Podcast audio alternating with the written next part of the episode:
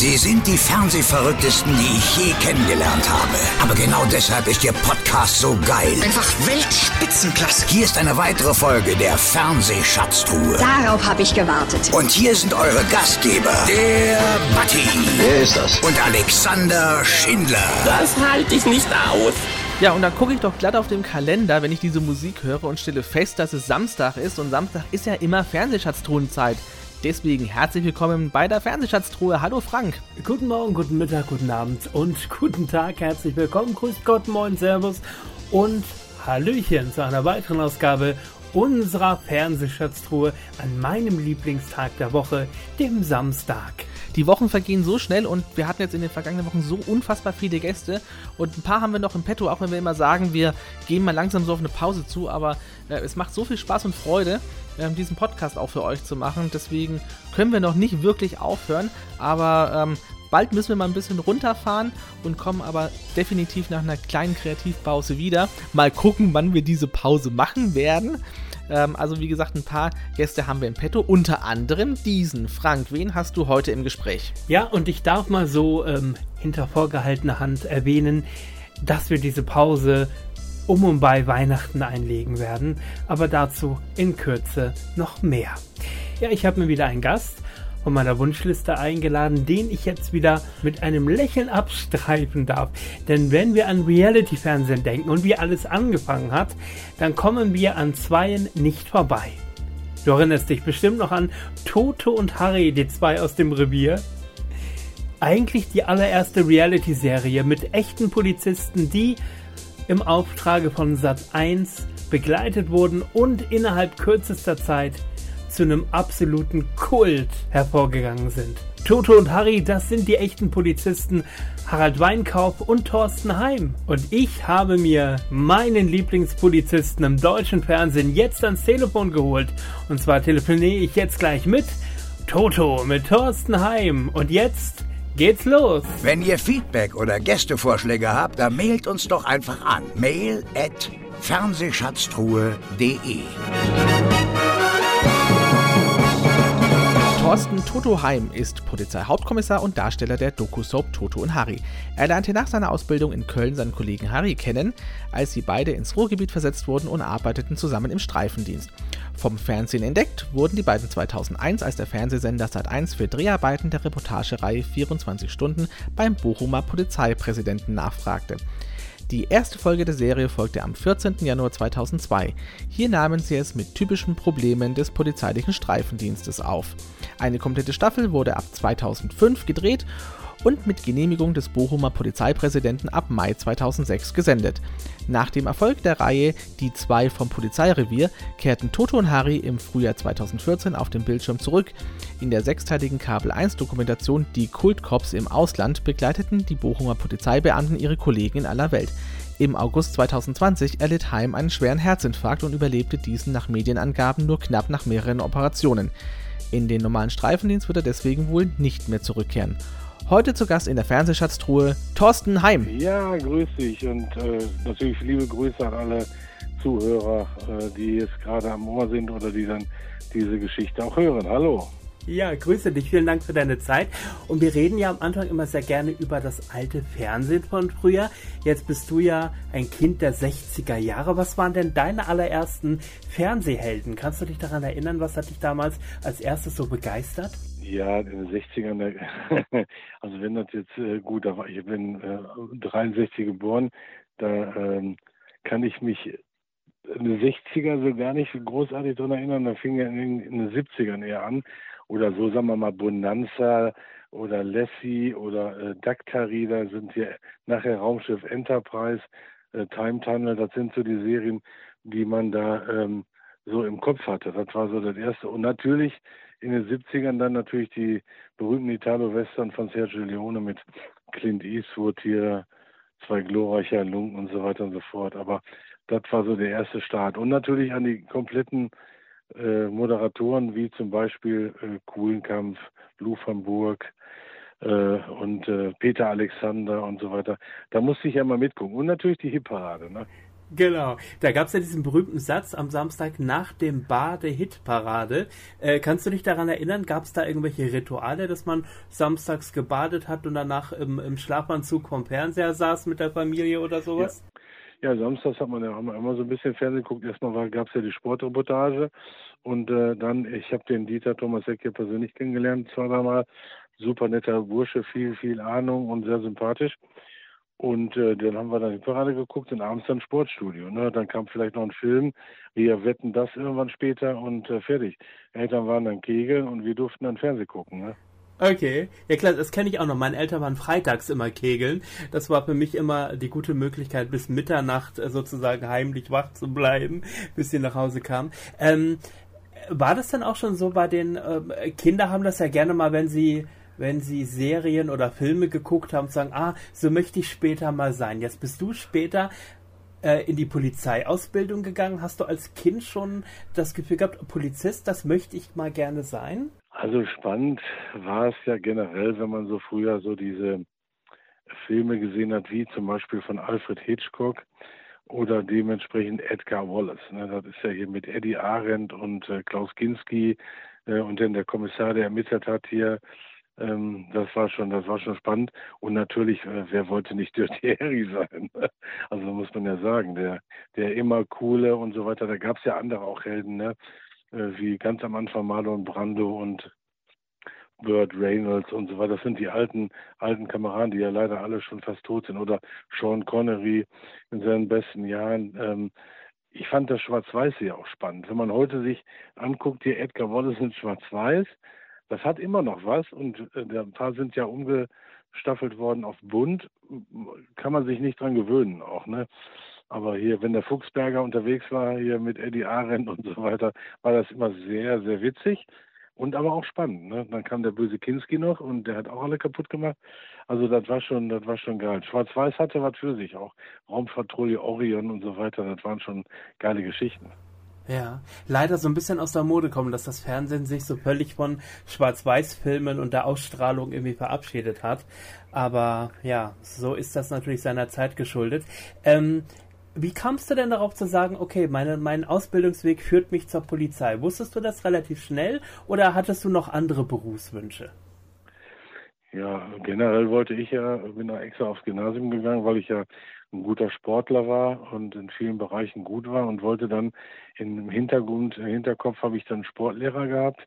In dem Bereich wollte ich was machen. Um, und, und dann hat mein Bruder hier eine Einladung bekommen, ein Jüngerer, der ist 18 Monate jünger als ich, hat er eine Einladung bekommen hier. Ich bin ja generell aus dem Bergischen aus Solingen, aus der Klingstadt. Da waren sie alle am Handwerk. Da habe ich reingeschnuppert und habe gesagt, das will ich an sich 40 Jahre nicht machen. Und der hatte dann die Einberufung zur Polizei, kannst die Prüfung machen. Und meine Mutter hat gesagt, ich habe keine Zeit dafür, in den Essen zu fahren von Solingen. Du fährst an sich mit und guckst mal und lass den gar nicht im Stich. Das ist ein kleiner Bruder. Ja, das macht man dann auch. Ich bin dann so unbedacht mitgefahren, hatte mich eigentlich so nicht so nicht mit der Polizei da beschäftigt und hat natürlich den Ehrgeiz, auch so lange wie möglich dabei zu bleiben. Und im Endeffekt nach drei Tagen, äh, wir waren 54 äh, Bewerber, von denen haben es viermal geschafft, mit mir drei andere. Ja, und dann habe ich hier überlegt, was mache ich? Schaffe ich die Note hier mit Medizinstudium oder schaffe ich es nicht? Da habe ich gesagt, na, es wird, knapp, schaffe ich nicht ich mache das da und dann kann ich, dann hieß es ja bei der Polizei, Motorrad fahren, Porsche fahren auf der Autobahn, Krat fahren, äh, Hubschrauber abseilen und da war ja alles und so Reiterstaffel und so. Ja, gut, ähm, dann habe ich mich dann damit identifiziert und bin dann auch dann äh, nach Bochum eingeladen worden, weil in Wuppertal keine Planstelle frei war. Und das ist jetzt auch schon 40 Jahre her. Ja, das heißt, du warst also eigentlich immer in Bochum. Nein, ich hatte da die Ausbildung gemacht und dann hat man 84, hat man dann drei Wünsche gehabt. Ja, was heißt Wünsche? Die, du hast ja, unterschreibst ja vom Land, wo du gebraucht wirst, gehst du hin und dann hatten wir drei Wünsche. Der erste war Bonn, äh, damals Bundeshauptstadt mit Personen- und Objektschutz hier, Ministerialen und so weiter, habe ich keinen Bock gehabt. Dann gab es Köln und Düsseldorf, da waren die Großbehörden, die äh, auch viele Leute immer brauchten, eine große Fluktuation hatten. Und da ich in Düsseldorf auch privat unterwegs war, habe ich gesagt, dann gehe ich nach Köln, da muss man gucken, da kennt mich erstmal keiner. und bin dann nach Köln gehen musste. Also ich hab, konnte mir das nicht aussuchen und war dann in Köln lange Jahre, sechseinhalb Jahre bis in den 90er war ich dann in Köln. Aber das war die beste Zeit, viel gelernt. Geiselnahme Gladbeck in Köln äh, mitbekommen und viele andere Großansätze, die dann waren oder von da aus ge gefahren worden sind und so weiter. Mhm. Und dann 1992 bist du ja dann nach Bochum dann und bist dann sozusagen auch das erste Mal auf den Harry gestoßen. Ja, ich bin äh, Anfang der 90er dann natürlich in der Mitte gekommen, äh, weil ich endlich mal dann auch Streife fahren äh, konnte bei einer, auf einer Dienstgruppe da, wo ich die meisten kannte, wo ich denen ich auch dann eher im, im Polizeisportverein Fußball gespielt habe. Und dann hatte, ich war auf dieser Dienstgruppe, es waren drei Dienstgruppen, A, B und C. Ich war auf einer Dienstgruppe, der Harry war auf der Parallelgruppe. Wir haben aber dann schon zusammengearbeitet hier ähm, im Drogenbereich, im Bahnhofsbereich und so weiter und hatten eine große, große Kommission und so weiter. Und dann ähm, war es so, dass die Leute dann von der Gruppe dann sagten, hör mal, komm doch rüber hier, du kommst mit uns zurecht, wir haben jetzt ein paar Mal gut zusammen gearbeitet äh, und da war für mich eine bessere Harmonie und dann habe ich intern dann die Dienstgruppe gewechselt und dann sind wir natürlich auch äh, hier mit vielen anderen dann auch Streife gefahren auf der Dienstgruppe. Ja, und danach kam das Fernsehen dann, ne? Ja, genau, das war dann äh, zwei, ab 2001. Das war ja erstmal nur so eine 24-Stunden-Reportage von Sat 1, also so, ich glaube, drei, vier Folgen oder so, wo man euch begleitet hat. Das heißt, ähm, man konnte eigentlich nicht ahnen, dass das Ganze viele Jahre weitergehen wird, oder? Naja, da hat keiner mit gerechnet. Also damals war natürlich vor 20 Jahren, so lange ist das schon her, war natürlich auch diese Dokumentationsreihe auch tot, sage ich mal, tot in Anführungsstrichen. Da gab es nicht viel, da wurde nicht berichtet und aufgrund dessen, dass wir dann angefangen haben, hat das wieder so einen richtigen Schub gegeben und es ist das heutzutage ja gar nicht mehr wegzudenken. Also wir waren schon auch die Urväter dieser Dokumentation. Das wollte früher keiner machen. Das ging ja darum, dass die 24-Stunden-Reportage von Sat 1 ähm, ein Team beauftragt hat, macht mal eine Reportage über die Polizei, dann ging es erst Kripo, Schutzpolizei, weiß man nicht. Guckt mal, wer das mitmacht überhaupt. Das kam dann um 23.50 Uhr, glaube ich, so ein paar Minuten, eine halbe Stunde. Und dann hatten die überall angefragt in den Behörden in Nordrhein-Westfalen. Und alle Behörden hier, Dortmund, Essen und so weiter, die haben gesagt, nee, da machen wir nicht mit, wollen wir nicht. Wir wollen nicht, dass äh, die Polizei begleitet wird. Und der Präsident von uns damals, der Herr Wenner, der hat gesagt, wir haben nichts zu verbergen, Polizei nichts zu verbergen. Wir können mal die Leute ruhig sehen, dass wir nicht nur hier Autos anhalten, Gurtkontrollen machen und so weiter. Wir haben auch viele, viele andere äh, Sachen, die äh, Einsätze im sozialen Bereich und fertig. Dann hat er natürlich rumgefragt, wer macht freiwillig. Du kennst das ja, dann hat er bei 400 Leuten nachgefragt, da hat sich dann keiner gemeldet. Und da ich in Köln schon so ein bisschen Kameraerfahrung hatte, weil da schon ein paar Sachen gedreht worden sind, ähm, hat er mich, äh, wurde ich gefragt und wenn der Chef fragt, äh, kann man ja überlegen, ob man Nein sagt oder nicht. Dann wollte ich erst eine Kollegin an der Hand haben, die kann mich aber nicht, hier was fürs Auge. Ich habe gesagt, ich muss ja Streife fahren, ich, ich kenne die ja gar nicht, ich weiß gar nicht. Wir müssen uns erstmal absprechen, da gab es jetzt auch keine Verträge, muss man ja auch sagen. Und wir haben ja im Dienst gedreht, heißt, wir haben auch kein Geld dafür bekommen für die Dreharbeiten. Dann habe ich den Harry gefragt, ob wir uns das antun sollen weil ich bin auch nicht früher befördert worden und nichts und äh, hatte ja keine Vorteile in dem Sinne. Ja, dann haben wir überlegt, dann haben wir mit der Dienstgruppe gesprochen, mit der Pressestelle und sind dann blauäugig, wie wir waren damals, sind wir losgefahren. Und dann ging es los und dann ging es achteinhalb Jahre äh, auf der Straße los. Ja, dann ging es los, genau. Dann auf einmal kannte man euch. Also spätestens als es dann weiterging und der Sendeplatz ein bisschen prominenter wurde, dann wurde, glaube ich, montags abends 22.15 ging es dann irgendwann weiter. Ähm, äh, wie war das, kannst du dich so an die Anfänge erinnern? Wie war das auf einmal Polizeidienst zu machen, auf Streife zu sein und da ist ein Kamerateam mit dabei? Das heißt, ihr habt ja auch ein Stück weit für die Mitverantwortung, dass denen nichts passiert. Ähm, war das immer ganz einfach? Nein, das war natürlich nicht ganz einfach. Erstmal sind wir unbedarft gewesen. Dann haben wir natürlich eine Verantwortung, dass gar kein was passiert, auch dem Bürger nicht. Und wir mussten natürlich die Einsätze da bewältigen. Und wenn dann einer gesagt hat, macht die Kamera aus hier, die haben sich ja vorgestellt, wir sind hier von Sat 1, verdrehen dann Dokumentation, sie werden verfremdet, verpixelt, wie man es eben nennt, hier ähm, Datenschutz und so weiter und so fort. Das haben die ja gemacht, da hatten wir so nichts mit zu tun. Aber wir konnten ja auch viele Sachen nicht drehen, weil es einfach zu, zu knifflig und zu gefährlich war. Wenn wir dann Täter am Ort hatten, da sind sie ja nicht mitgelaufen. Ähm, und dann wächst man ja da rein. Also ähm, der Chef der Firma, der Toki Brothers, der, den konntest du, den hast du gar nicht gemerkt. Der war dann da, das war ein Kameramann, der hat auch gefilmt, wie er nachher geschnitten hat und den hast du, der war unsichtbar irgendwie. Der war so dabei und äh, den hat man, da war man dann noch locker und so weiter. Aber ich hatte dann auch einen anderen mal, der dann, wir hatten so einen Einsatz auch verdächtige Personen sind dann hin, die wollten uns dann ins Haus begleiten und der rennt dann natürlich vor mir und blendet mich mit der Kamera. Da habe ich auch gesagt, mach das Ding aus, ich sehe nichts, ne? Und wenn er dann so, dann, aber da wächst man rein. Dann haben wir natürlich auch viele Fälle gehabt, wo der Bürger dann auch generell per Tu nicht vor. Und da wurde ja auch keiner getroffen. Genauso bei den Kollegen nicht. Dann haben wir dann ausgemacht. Ne? Ein paar, wir haben ja nichts nachgestellt. Ein paar äh, Sachen sind uns dann auch flöten gegangen, gute Einsätze oder spannende Geschichten, die, wo der Kameramann den Einstieg nicht äh, fand. Und äh, dann haben wir verpasst, da zu filmen und dann ist die Geschichte weg gewesen. Ne? Kam die, kam die Rahmenmedienerlasse dann und so weiter und dann entwickelt man das. Zumal wir auch das Material nicht freigegeben haben. Wir haben ja, wenn wir gedreht haben, wurde das fertig geschnitten soweit. Und dann ist eben auch noch ein Schnitt. Und äh, der Schnitt, äh, der wurde dann vorgeführt bei dem Polizeipräsidenten, seinem Stellvertreter, Datenschützer. Und die haben dann schon gefragt, was macht er? Wir haben natürlich auch dann die Sachen, wenn wir was hatten, mussten wir ja schreiben. Da haben wir ja nicht so die, uns die Rosinen irgendwie rausgepickt und die Leitstelle hat generell nicht gefragt, ob wir da Kamera mit haben oder nicht. Das interessierte die gar nicht.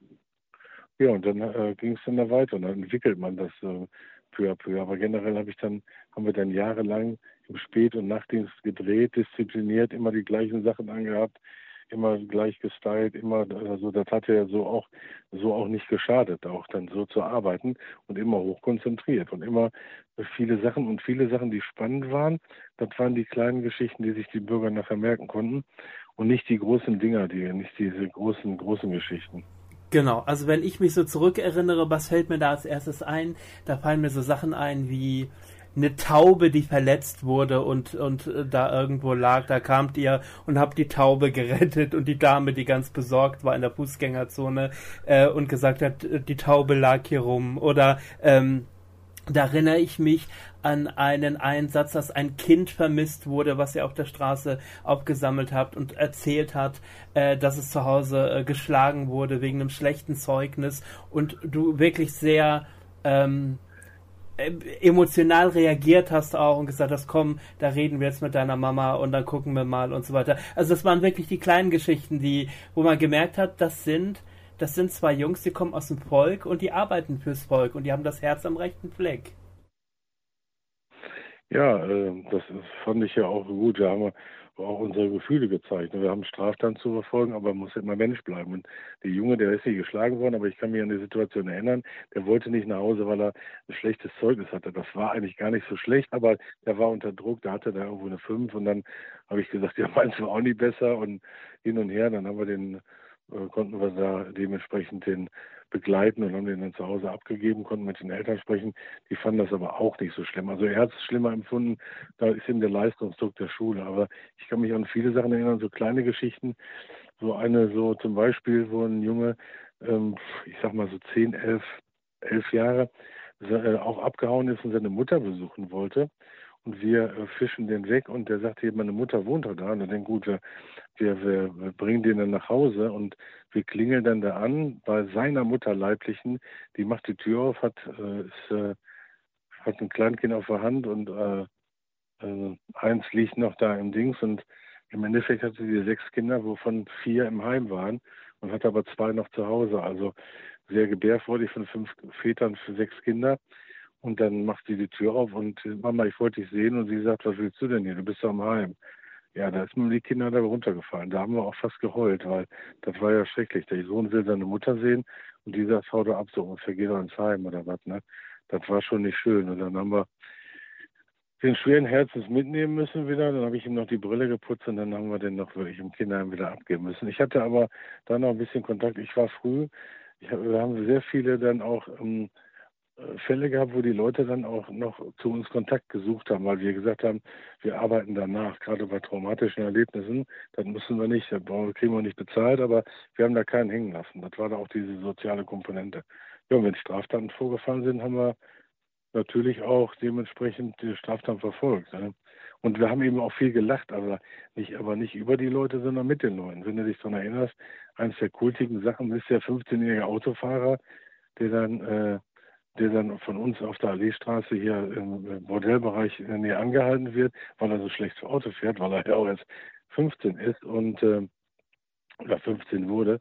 Und dann stellt sich die Geschichte raus, dass er mit zwei von der Kirmes, er darf bei seinem Onkel die äh, Kinderkarussellkarten einsammeln, sitzt an der Kasse, ist auch nicht der hellste Stern auf, äh, im Himmel und äh, der ist unterwegs, sie gehen an eine Tankstelle, weil sie was trinken wollen, dann kommt so ein na, so halber Priester vorbei und der will über Gott sprechen. Die sagen, hau ab, lass mich in Ruhe. Sagt er, komm, ich habe eine Kiste Warsteiner. Gut, da waren sie im Geschäft und dann haben die alles in den Wagen geladen, also Kiste Warsteiner und die Kiste Bibeln. Und dann wollten die natürlich hochfahren äh, zum Kirmesplatz, wo da auch die Kirmes war. Und wer kann fahren? Ja, und der 15er sah aus wie 18, 19.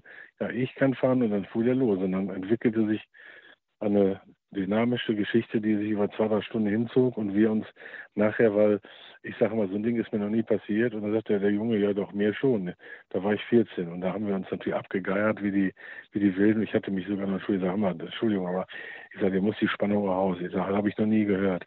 Und das sind so lustige Geschichten gewesen, die auch nicht in den falschen Hals gekommen sind. Und ähm, da gab es schon wirklich auch schöne Geschichten. Und das, äh, wie die Oma, sie wurden auch Oma ähm, war vermisst. Wir haben dann die Tür aufgemacht und dann hat sich herausgestellt, dass die Nachbarn, dass sie sich als Oma, die sich als junge Laden um die Kinder gekümmert hat und als sie jetzt älter wurde, haben sich die Kinder um die Oma gekümmert. Also da waren schon schöne Geschichten bei, mitten aus dem Leben, alles datenschutzgerecht und so weiter. Und äh, das waren die Geschichten, wo sich die Bürger auch dran erinnern konnten. Genau, und das ist, das hat sich wirklich auch eingeprägt. War es denn so, dass äh, zum Beispiel vom Polizeipräsidenten oder so gab es da Feedback, dass man gesagt hat, das ist genau so, wie wir die Polizei präsentieren wollen? Ja, generell fand er den immer gut und so weiter. Da hat sich das angeguckt. Da wurde ja auch passend zurechtgeschnitten, auch ähm, so auf uns und so. Wenn ich schon mal gesagt habe, hier, pass auf, was du hast einen Hut auf, da musste man dann auch schon mal drüber piepsen. Aber das ist ja nicht schlimm. Der, er sagt, hör mal, hier muss in jede Folge hier, wir sind hier in Bochum hier Recht und Ordnung, muss in jede Folge rein. Das haben sie dann auch gemacht. Dann haben sie natürlich auch den Titel geändert. Hieß ja zuerst die zwei vom Polizeirevier und dann hieß es nachher Totonari, die Kultcops und so weiter. Das wurde geändert. Dann hatten wir auch die Anfangszeiten nachher. Wir hatten mehrere Folgen Viertel nach acht Primetime und so weiter und so fort. Ich weiß gar nicht, wie viele Folgen wir da gemacht haben. Und der Präsident, äh, also ich kann ja sagen, die Anfänge war eben, ich glaube auch der 15-Jährige war das auch, den wir da als erstes so hatten, die Riesengeschichte, so ein Knaller. Da sind die, gucken sich dann an, rollen sich ab, hauen sich auf die Schenkel und fragen uns dann, ja, hier, Heimer Weinkauf, wo haben Sie denn die Schauspieler her? Und wir so, mm, wir sind an sich nur Streife gefahren in Bochum. Da war kein Schauspieler, da war kein Schauspieler dabei. Und das äh, haben, die haben, haben dann auch doof geguckt, aber das war der Querschnitt des Ruhrgebiets. Da wir ja keine Sperrstunde haben, haben sich natürlich viele Menschen auch in der Stadt aufgehalten, aus allen, aus allen Revierstädten da auch. Ne? Ob das jetzt nur der Bordellbereich war oder die Innenstadt Bermuda-Dreieck, was sehr bekannt ist. Und ohne Sperrstunde weiß er schon, wer da reinkommt. Ne?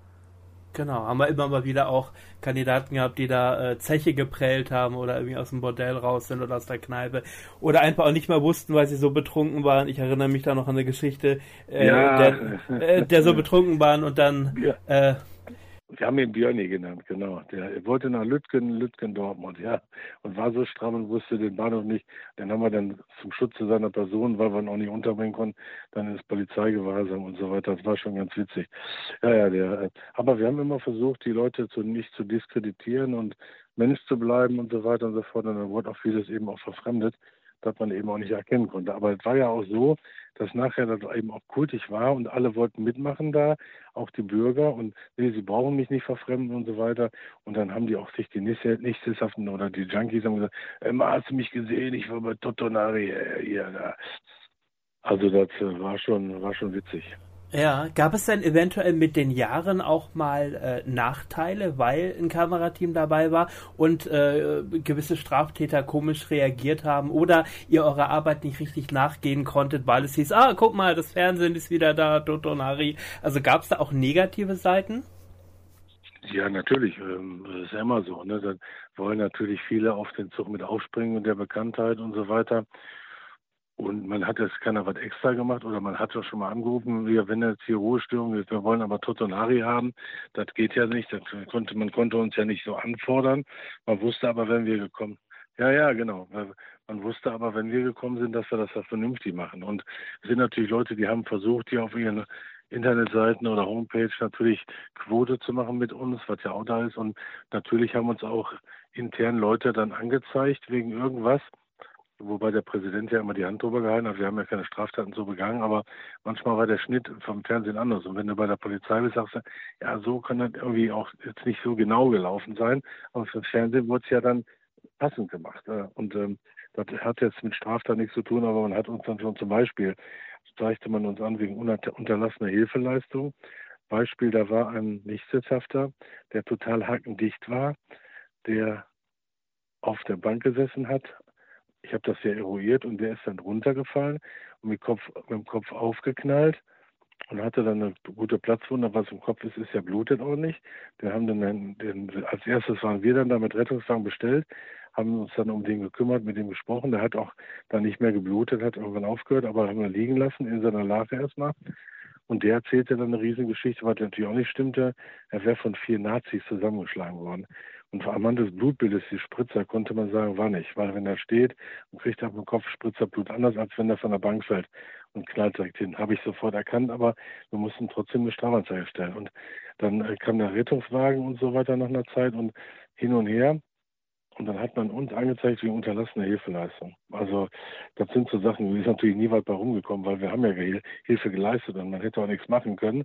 Wir haben einen kurzen Pressverband drauf gemacht auf den Rest.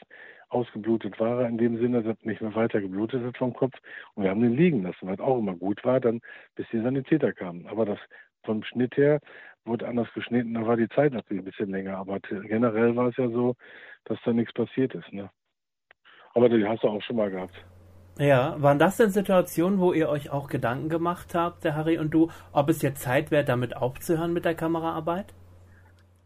Ja, haben wir natürlich ein paar Mal gedacht, ne, weil wir hatten so Prozesse und dies und das und mussten uns das dann äh, vor Gericht angucken. Das war schon jetzt, das war schon stressig teilweise, ne, weil wie gesagt, es gab ja nicht nur, es gab Missgunst und Neid ist die höchste Form der Anerkennung. Da gab es natürlich auch Neider, die auch alles hier und da waren natürlich auch Kollegen, in Anführungsstrichen Kollegen war, die da auch geschrieben haben, sich beschwert haben, wo man lesen konnte, das kann nur ein Kollege geschrieben haben, anhand der Wortwahl. Anonym natürlich, ne? Anonym anscheißen ist ja hier das Beste, was es so gibt hier oder was bei uns in Deutschland teilweise, ne? Weil der eine gönnt dem anderen das Schwarz unter Fingernagel nicht. Und dann sage ich auch immer, wenn ich was mache oder falsch mache oder so, guck mir Auge ins Auge, dann sprechen wir drüber, dann reden wir vernünftig miteinander, respektvoll und demütig und vernünftig über die Sache und dann kann ich auch oder der andere auch reagieren. Ich kann dir auf die Schulter klopfen, drehe mich rum und sage, du bist ein großes Arschloch. Das bringt dir nicht weiter, bringt dich nicht weiter und mich auch nicht. Weil wenn dann ich was sagen, zu sagen habe, muss ich den Leuten auch vernünftig sagen, damit sie vielleicht was ändern oder damit man darüber spricht, damit es nicht runtergeschluckt wird. Aber das ist ja teilweise nicht passiert. Dann ist natürlich, gibt es auch viele Leute, die jetzt keine Eier in der Hose haben und hinterfutzig dich dann anscheißen. Ne? Gut, aber das ist ja unsere Gesellschaft, das ist ja nicht das erste Mal und das ist halt mit mir ja auch persönlich nichts zu tun, aber es war natürlich auch so, dass, und Neid, dass wir Neid erfahren haben. Ne? Ist ja. ja, und es belastet ja. am Ende natürlich auch, na klar. Ja, wir haben dann nachher auch aufgehört, weil wir nicht mehr drehen konnten, weil es gab nichts mehr zu erzählen.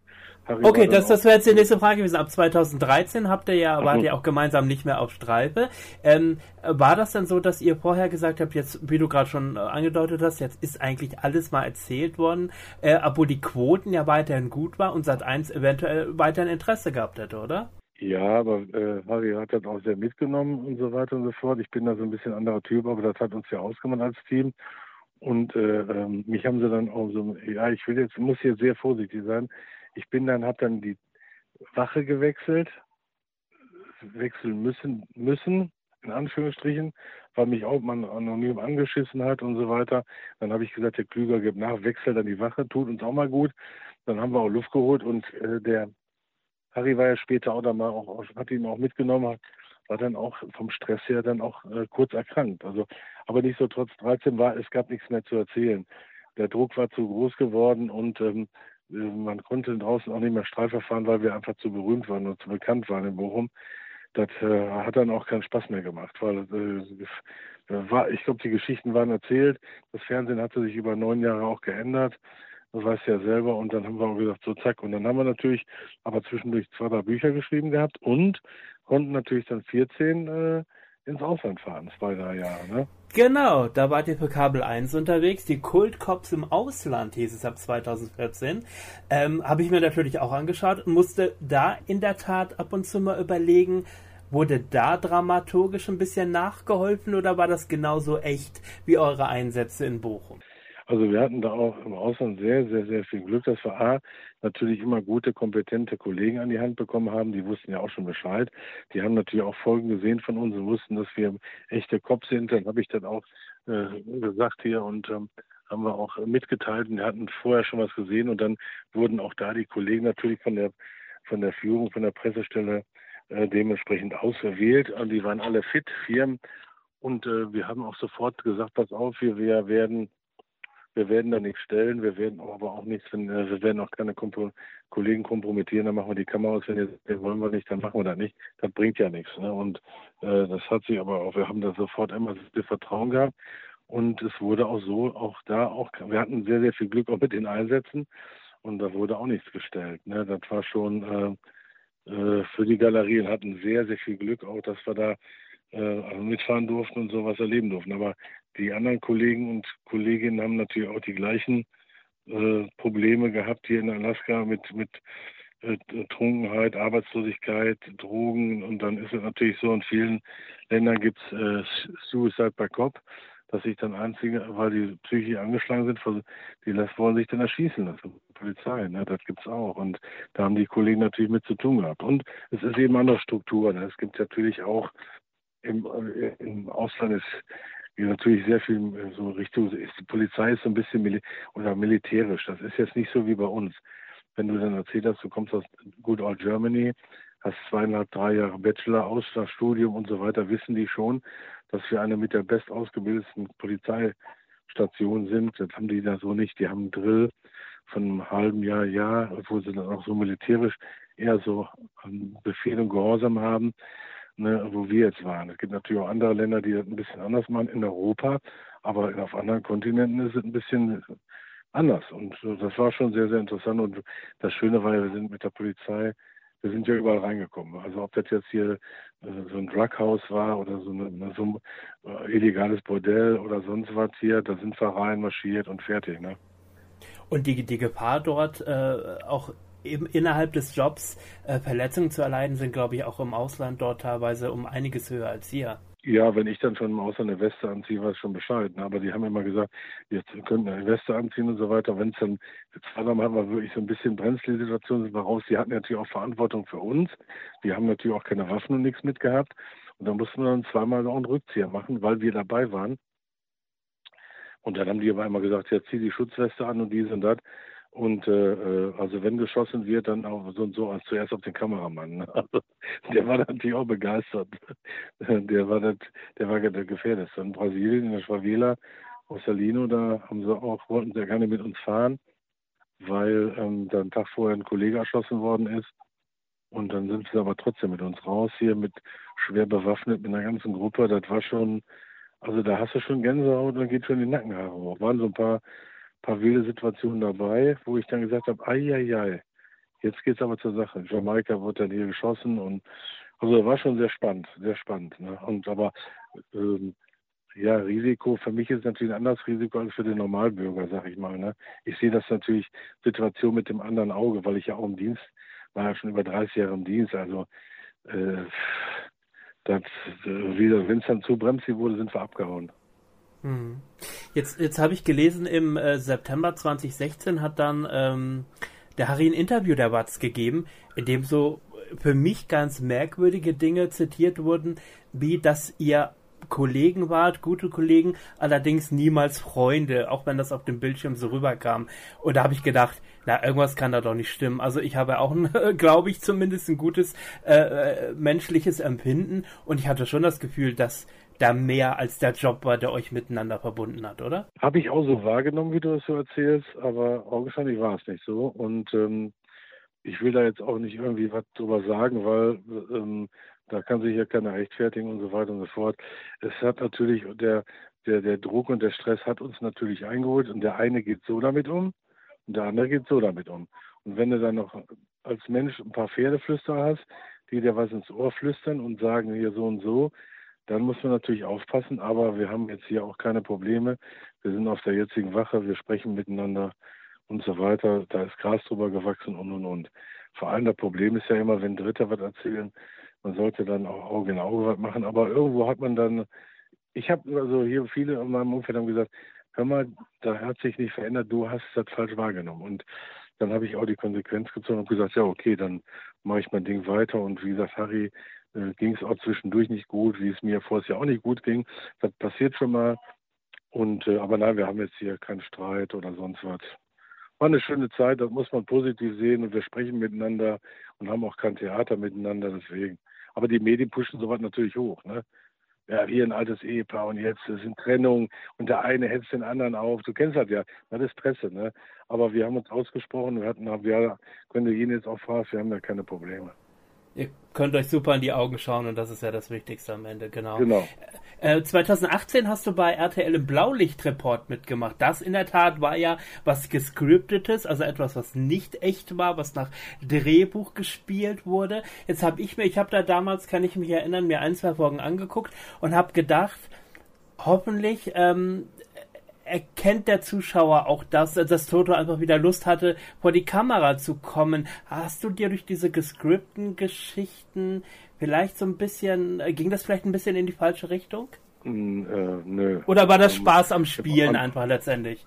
Ja, anderthalb Jahre. Und man muss einfach sagen, da hat sich die Fernseh- Situation ja schon ganz geändert. Da waren ja schon die Reality Soaps hier, die waren ja alle da, Niedrig und Kuhn, K11, die Kommissare, Mac Mac, die kamen alle hinter uns und du musstest einfach viele Sachen in halb skripten, weil die Leute dich dann nicht verklagen konnten, weil sie alle ihre Rechte abgetreten haben und weil auch die Gefahr da nicht bestand, dass man es nicht zeigen kann. Weil, wenn du filmst, machst du es, da gibt es riesen Datenschutzklamotten, die haben sich ja über Jahre auch geändert, die ganzen äh, Fernsehrechte und so weiter und so fort. Und deswegen war es dann schon so, dass man ähm, Testimonials genommen hat oder auch Protagonisten, die haben dann ihr Recht abgegeben, die haben eine Rolle gespielt und wir als, da waren nur echte Polizisten bei, wir wussten da nicht, was uns dann da widerfährt. Also fahren wir dahin, ist eine Ruhestörung, wir fahren dahin und dann nimmt der Fall eine dramatische Wendung. Ne? Es hat einfach Spaß gemacht, man hatte mich von Norddeich dann gefragt, ich hatte Bock, hier wieder vor die Kamera zu treten, in Anführungsstrichen, weil ich ja so ein paar Kleinigkeiten auch noch zwischendurch gemacht habe. Ich wollte das auch nicht jetzt ganz sausen lassen. Ich war ja dann auch konsequent, dass wir, dass wir Harry und ich nichts mehr gemacht haben, weil der sich auch zurückgezogen hatte im Privatleben. Und äh, dann habe ich gesagt, ja, wenn ich so eine Möglichkeit mal habe, habe tolle Menschen kennengelernt auch, habe äh, viel Spaß gehabt bei den Dreharbeiten und auch da ist es wieder so, Fernsehen ne, ist eben was für sich. Wir hatten auch gute Quoten. Wir sind irgendwie auch danach auf, gegen, auf Streife gelaufen. Das war dann, das Problem ist einfach so, dass, äh, dass man dann auch vom Fernsehen, wenn man so eine Sache kennt, sind viele, viele gleiche Gesichter und da ist ein anderer Programmchef, der sagt, ich will aber das, dann haben wir dann, da geht es ja nach Sendeplatz. Ne, weil also damals auch hier die Kabel 1 Geschichte, dann habe ich gesagt, wir haben doch viel mehr Material. Warum macht man da nicht äh, äh eine Stundenfolge? Dann hätte man 13 bis 20 Folgen gehabt. Nein, aber das war dann, da gab es keinen Sendeplatz, sondern musste anderthalb Stunden sein. Und das ist dann irrsinnig, dann ist dann kontraproduktiv. Und wenn du dann noch gegen, sagen wir mal, hier Höhle der Löwen läufst, ja, was soll das? Also, die, die damals rauskam, dann kannst du nichts, kannst du nichts reißen. Ne? Aber das, das weiß ja, jeder will ja sein Süppchen da kochen und will verantwortlich sein. Und das ist ja auch ein, ein wildes Geschäft hier. Ne? Also sind sehr viele Leute, die jetzt auch nicht gelernt haben, Kameramann, Logistiker haben sie nicht gelernt. Die haben, sind mal kurz geschult bei vielen Firmen und dann geht er zur Sache. Das ist jetzt nicht gelästert, aber äh, es sind viele, die den Beruf nicht erlernt haben. Und dann wird es natürlich eng. Und wo Blaulicht-Support hat richtig Spaß gemacht, das war gut. Ne? Und dann, ich mache ja immer noch so kleine Werbeclips jetzt im Moment, aber das Blaulicht-Support hat Spaß gemacht. Ich habe ja alles aus meiner Fre in meiner Freizeit gemacht, hatte tolle Sachen, tolle Kollegen. Ja, und dann kam die Pandemie. Ne? Dann kam die Pandemie, genau. Ich muss noch ganz kurz fragen, ihr habt ja eure Popularität auch immer äh, sehr genutzt, um gute Dinge zu tun. Kinderhospiz, sage ich nur. Magst du mir ein bisschen was darüber erzählen? Was ist da in den Jahren alles passiert? Ja, ich äh, bin seit, Harin, ich war seit 2005 Botschafter des, oder sind des Kinderhospizes Mitteldeutschland. Das heißt, die Partnerstadt Nordhausen von Bochum wollte ein Kinderhospiz errichten, ein reines Kinderhospiz. Hospize gibt es ja in jeder Stadt. Aber es wollte ein reines Kinderhospiz äh, errichten. Wir haben, wir haben uns in 2005 eingeklinkt, haben Spenden gesammelt und wir konnten dann mit 500 Millionen, die wir mit vielen anderen gesammelt haben, 2011 in Tambach-Dieter das Kinderhospiz Mitteldeutschland errichten. Da wurde ein Grundstück gekauft an so einem Stausee, an so einem Wehr, dann haben wir ein Gebäude umgebaut und so weiter und so fort. Und 2011 haben wir ein zweites, äh, einen zweiten Verein gegründet. Das ist die Deutsche Kinderhospiz- und Familienstiftung. Und da ist es eben so, dass diese Stiftung, da habe ich mir jetzt voll eingebaut, dass diese Stiftung Gelder sammelt, damit die gesamte Familie, also auch zum Beispiel Großeltern und die Kinder oder die Eltern, auch mit den gesunden Kindern dort in dem Hospiz Urlaub machen können. Zwei bis vier Wochen, das geht ganz schnell. Wir haben schon über 1000 Familien betreut. Es sind leider auch schon über 20 Kinder dort verstorben, weil die ja lebensverkürzende Krankheiten haben. Und äh, für mich war immer ein Steckenpferd, Kinder sind unsere Zukunft. Und äh, bin froh, dass meine Kinder und äh, gesund sind. Und dann haben wir natürlich dann da Gas gegeben. Außerdem bin ich seit sieben, acht Jahren, ich weiß es gar nicht, auch Botschafter der Hermann van Feen Stiftung. Und das bedeutet, dass wir da uns nur um geistig und körperlich behinderte Kinder kümmern, mit tollen, tollen Menschen. Auch alles ehrenamtlich natürlich, ohne Kohle. Und ich bin jetzt fürs Kinderhospiz unterwegs mit meiner Freundin und der Tochter äh, in, äh, in Sömmerda, das ist in Thüringen, was sagt ihr wahrscheinlich nichts, aber das ist in Thüringen und da macht die Freiwillige Feuerwehr jedes Jahr ein großes Fest im Stadtpark. Das heißt Run for Kids und da freue ich mich auch, dass viele Leute, hoffentlich ist gutes Wetter, dass jetzt endlich mal wieder viele Leute kommen. Dass durch die Pandemie haben wir ja vorher gar nichts machen können und die Gelder fehlen einfach. Und äh, da wollen wir mal schauen, was wir da so machen können. Und ich bin mit vielen Leuten vernetzt und dann sammeln wir auch. Und wenn ich, äh, ich hatte ja 2019 Ende noch ein fünftes Buch geschrieben alleine. Hier Toto, der nächste Einsatz kommt bestimmt. Und da ist es eben so, wenn ich da Lesungen gemacht habe, ist das auch hier komplett, also auch der Verkauf geht komplett nach Abrechnung hier für, das, äh, für die Deutsche Kinderhospizstiftung drauf. Da verdiene ich gar nichts dran, will ich auch nicht. Und das sind so viele Sachen, die einfach Spaß machen mit den Leuten. Dann hofft man immer selber, dass so das Umfeld komplett gesund bleibt. Ne? Ähm, und man wird wieder sensibilisiert, wie gut es einem doch geht. Ne? Wenn du dann mal so einen halben Tag im Kinderhospiz verbracht hast mit todkranken Kindern und du siehst aber auch die tollen Pfleger und die Familien, die sich dann auch austauschen, ja, dann musst du abends zwei, drei Bier trinken, dann musst du vielleicht ein paar Tränchen vergießen und hast einen dicken Hals, weil du sagst, boah, ist das alles scheiße, mir geht's gut. Ne? Da muss man immer mitnehmen. Und es macht einfach Spaß und du siehst, wie tapfer die Kinder sind, was man selber eine eine Wurst ist manchmal. Ja, da ist so ein Kind im Rollstuhl, 12, 13 Jahre, macht Blödsinn. Wir machen da Verkehrsregeln ein bisschen und äh, wir spielen miteinander. Und dann frage ich immer äh, hier, was weiß ich, sag mal jetzt einen Namen, Christine, warum sitzt du denn da im Rollstuhl? Und die hat dann von, vom Nacken an bis runter zur Wirbelsäule äh, Titanplatten, damit sie zusammengehalten wird. Und ist so tapfer und verzieht keine Miene. Ähm, das gibt mir dann doch zu denken, was, wie ich mein Leben gestalten, zu gestalten habe. Ne? Am besten ohne Missgunst und Streit und so weiter, ohne Neid und eben einfach Luft tun und freuen, dass man sich gesund, äh, dass man gesund ist, ne? dass man alles hat hier ne, in Europa. Ne? Ja, da lernt man wieder ein Stück weit demütig zu sein, oder? Wenn man, wenn man sowas dann sieht. Ja, jetzt haben mich natürlich auch im Vorfeld, als äh, ich gepostet habe online, dass ich mit dir das Interview heute mache, mich natürlich auch viele Fans gefragt. Wir haben gehört, im letzten Jahr ging es äh, dem Toto selber auch nicht so gut. Ähm, aber das ist alles jetzt wieder auf dem, äh, ja, auf dem Weg der Besserung. Es äh, geht dir wieder besser?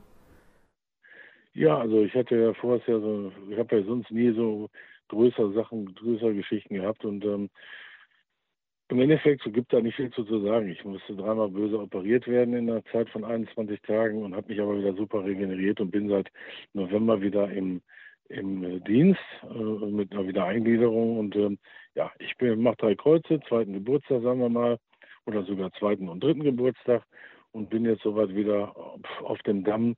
Äh, dementsprechend, was ich mich nicht beklagen möchte, drei Kreuze mache und so weiter und, und natürlich jeden Tag auch ein bisschen trainieren muss und äh, vom Kopf her stark sein muss und so weiter und so fort. Aber alles, alles bestens, alles gut. Also für die Umstände bin ich sehr, sehr zufrieden auch.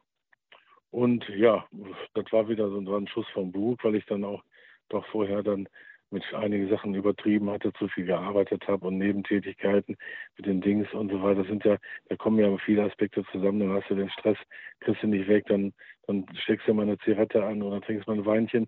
Das sind dann viele Aspekte gewesen, die dann irgendwie über lange Zeit so dann auch gesagt haben, dem Körper gesagt haben, hör mal, mach mal eben eine Pause. Und die hat er sich dann genommen. Aber wie gesagt, ich hatte tolle Ärzte und Professoren und äh, in der Reha auch tolle Menschen, ein tolles Umfeld auch, die mich begleitet haben und nee, nee, alles bestens. Vielen Dank. Also ich, ich weiß es zu schätzen, dass ich hier sitze und Kaffee trinke, ja. Sehr schön. Ja, so eine gelbe Karte ist am Ende auch wichtig, wie du schon gesagt hast, um selber äh, sich nochmal zu sagen, so, ich muss da einfach mal ein paar Stufen zurückschalten und äh, muss das Leben wieder ein bisschen mehr genießen und so weiter. Und dann äh, passt das ja auch wieder. Dann drücken wir da auf jeden Fall die Daumen. Die letzte Frage, die ich noch habe, ist, wenn du jetzt so dieses Medien, das Fernsehgeschäft rückblickend siehst, das Ganze ist jetzt circa 20 Jahre her, als es losging mit dem Fernsehen. Mit dem Wissen von heute, würdest du das alles nochmal genauso machen oder wärst du bei manchen Dingen ein bisschen vorsichtiger heute oder würdest eventuell das ein oder andere lieber nicht machen?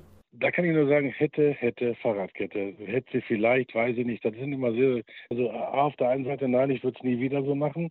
Äh, B, auf der anderen Seite möchte ich auch diese Erfahrungen, auch die negativen Erfahrungen nicht missen. Und äh, wie gesagt, wenn man im Leben hätte was ändern können und äh, dann hätte man das vielleicht getan, aber dann würde ja die Änderung machen nach dem Wissen, was man jetzt hat. Also dann wäre es auch wieder nicht richtig. Äh, ich versuche die positiven Sachen rauszuziehen und zu sagen, war eine schöne Zeit, wenn ich da die Folgen sehe und die Leute und wen ich kennenlernen durfte, auch von, von Leuten, mit denen ich ja jahrelang auch hier vom Kinderhospiz und Thüringen und so befreundet bin, dann ist es schon äh, klasse, dass ich dann auch viele Sachen auch, was ich nicht berechnet habe, ist, dass es so harsch und Neid gibt, dass man mich wirklich so angeht. Da hätte ich gar nicht mit gerechnet, auch von der oberen Führung her. Da hat mich doch ein bisschen gewundert, weil ich ja kein was getan habe. Aber nichtsdestotrotz, ähm, ich sehe das mit einem lachenden Auge, was jetzt alles passiert ist. Vor allem kann man stolz sein, dass man vieles auf den Weg gebracht hat, weil wegen uns gibt es Rahmen Medienerlasse. Ich habe ein paar Vorträge gehalten und das Fernsehen, auch das Fernsehen hat sich wegen uns, wenn man den Kress-Report gelesen hat früher, dann hat man ja festgestellt, dass sie auch wegen uns, gerade wegen uns, auch als Anstoß natürlich diese ganze Dokumentation geändert hat. Ne? Wenn du mal guckst, was jetzt hier für Dokumentation, ich habe manchmal Angst vom Fernsehen. Ich gucke auch nicht viel. A, kann man diese Covid-Scheiße nicht mehr hören. Da jeder gibt seinen Senf dazu und im Endeffekt macht man sich eine eigene Meinung. Ein Segen ist wenig passiert auch, dann ist da betrogen worden, mit den Betten betrogen worden. Also man hört leider nur vieles Negatives und auf der anderen Seite will man uns vorschreiben, wie man zu leben hat und auf der anderen Seite ist es natürlich auch so, dass man eigentlich froh ist, dass man gesund ist und mir taten die Kinder, die Schulkinder leid, die Jüngeren, die vorher ja wirklich gebeutelt sind mit Homeoffice und durften nicht spielen. Also und ich habe festgestellt, dass auch natürlich viele depressiv waren, viele Selbstmord, also es war eben die, Mordrate, die Selbstmordrate war äh, höher, kann man ja gucken und dementsprechend auch diese häusliche Gewalt, weil natürlich alle zu Hause gegangen haben und so weiter. Und es sollte am besten jetzt auch ähm, mal gut sein irgendwann, dass wir wieder mal Luft holen können. Ne? Das ist halt wichtig. So ein Fernsehen hat sich ja so geändert. Also ich weiß gar nicht, was ich gucken soll. Ja, man konnte ja vielleicht, jetzt kann man sich mal die deutsche Fußballnationalmannschaft angucken. Aber was ich jetzt so versuche, ist so eine Nachrichtensendung zu sehen, am besten ohne die Zahlen sind so und so, weil mir das so auf den Sack geht, weil das auch alles Quatsch ist und das stimmt auch so nicht. Das ist alles hier geschönt und gemacht und getan, weil so eine Meinung herrscht und und und und das ist leider nicht objektiv. Ja, und dann gucke ich natürlich Aktenzeichen XY. Ne? Das ist ja so eine Fortbildungssache, die gucke ich dann und so weiter. Und ansonsten äh, habe ich mit dem Fernsehen nicht viel zu tun. Ne? Dann gucke ich lieber Netflix, irgendeine Sendung hier, was ich hier, Haus des Geldes oder was. Okay, äh, ja, letzte Staffel jetzt gestartet. Ja, habe ich jetzt gerade gesehen, aber wie gesagt, ich, man kann das nicht mehr hören, ne? weil das also wirklich also anderthalb Jahre jetzt nachläuft und ich habe gesagt, wir haben sehr vor, das Jahr März dann auch da auch mit dieser äh, mit dem Spaß, mit Nebentätigkeit und so weiter haben, wir uns, haben sie uns ja alle den Stecker gezogen und dann hat man erstmal doof da gesessen und gesagt, was ist hier passiert? Dann hast du, du isoliert, du wusstest auch gar nichts und hattest, sind viele Menschen, die auch nicht rausgegangen sind und Angst hatten und so weiter. Und meine Palliativmediziner sagen einfach, dass viele auch sich da äh, gegrämt haben und dann, dass den vielen Menschen dadurch, durch diese ganze Situation, nicht gut gegangen ist. Und da wollen wir jetzt hoffen, dass es besser wird, dass wir wieder in eine gewisse Normalität kommen und da, wie gesagt, gerade, dass die, die Kinder, die Schüler, also ist jetzt nach anderthalb Jahren, ist ja auch nicht viel passiert, dass die jetzt trotzdem mal wieder jetzt hier zusammen sind, Unterricht haben und jetzt nicht immer hier zu Hause isoliert werden und und und. Ne? Normal müssen alle das Schuljahr wiederholen, das ist meine Meinung. Ne? Also, du kannst ja gar nicht zu Hause so lernen. Ne? Dann hast du den Vater da sitzen, der hat Homeoffice.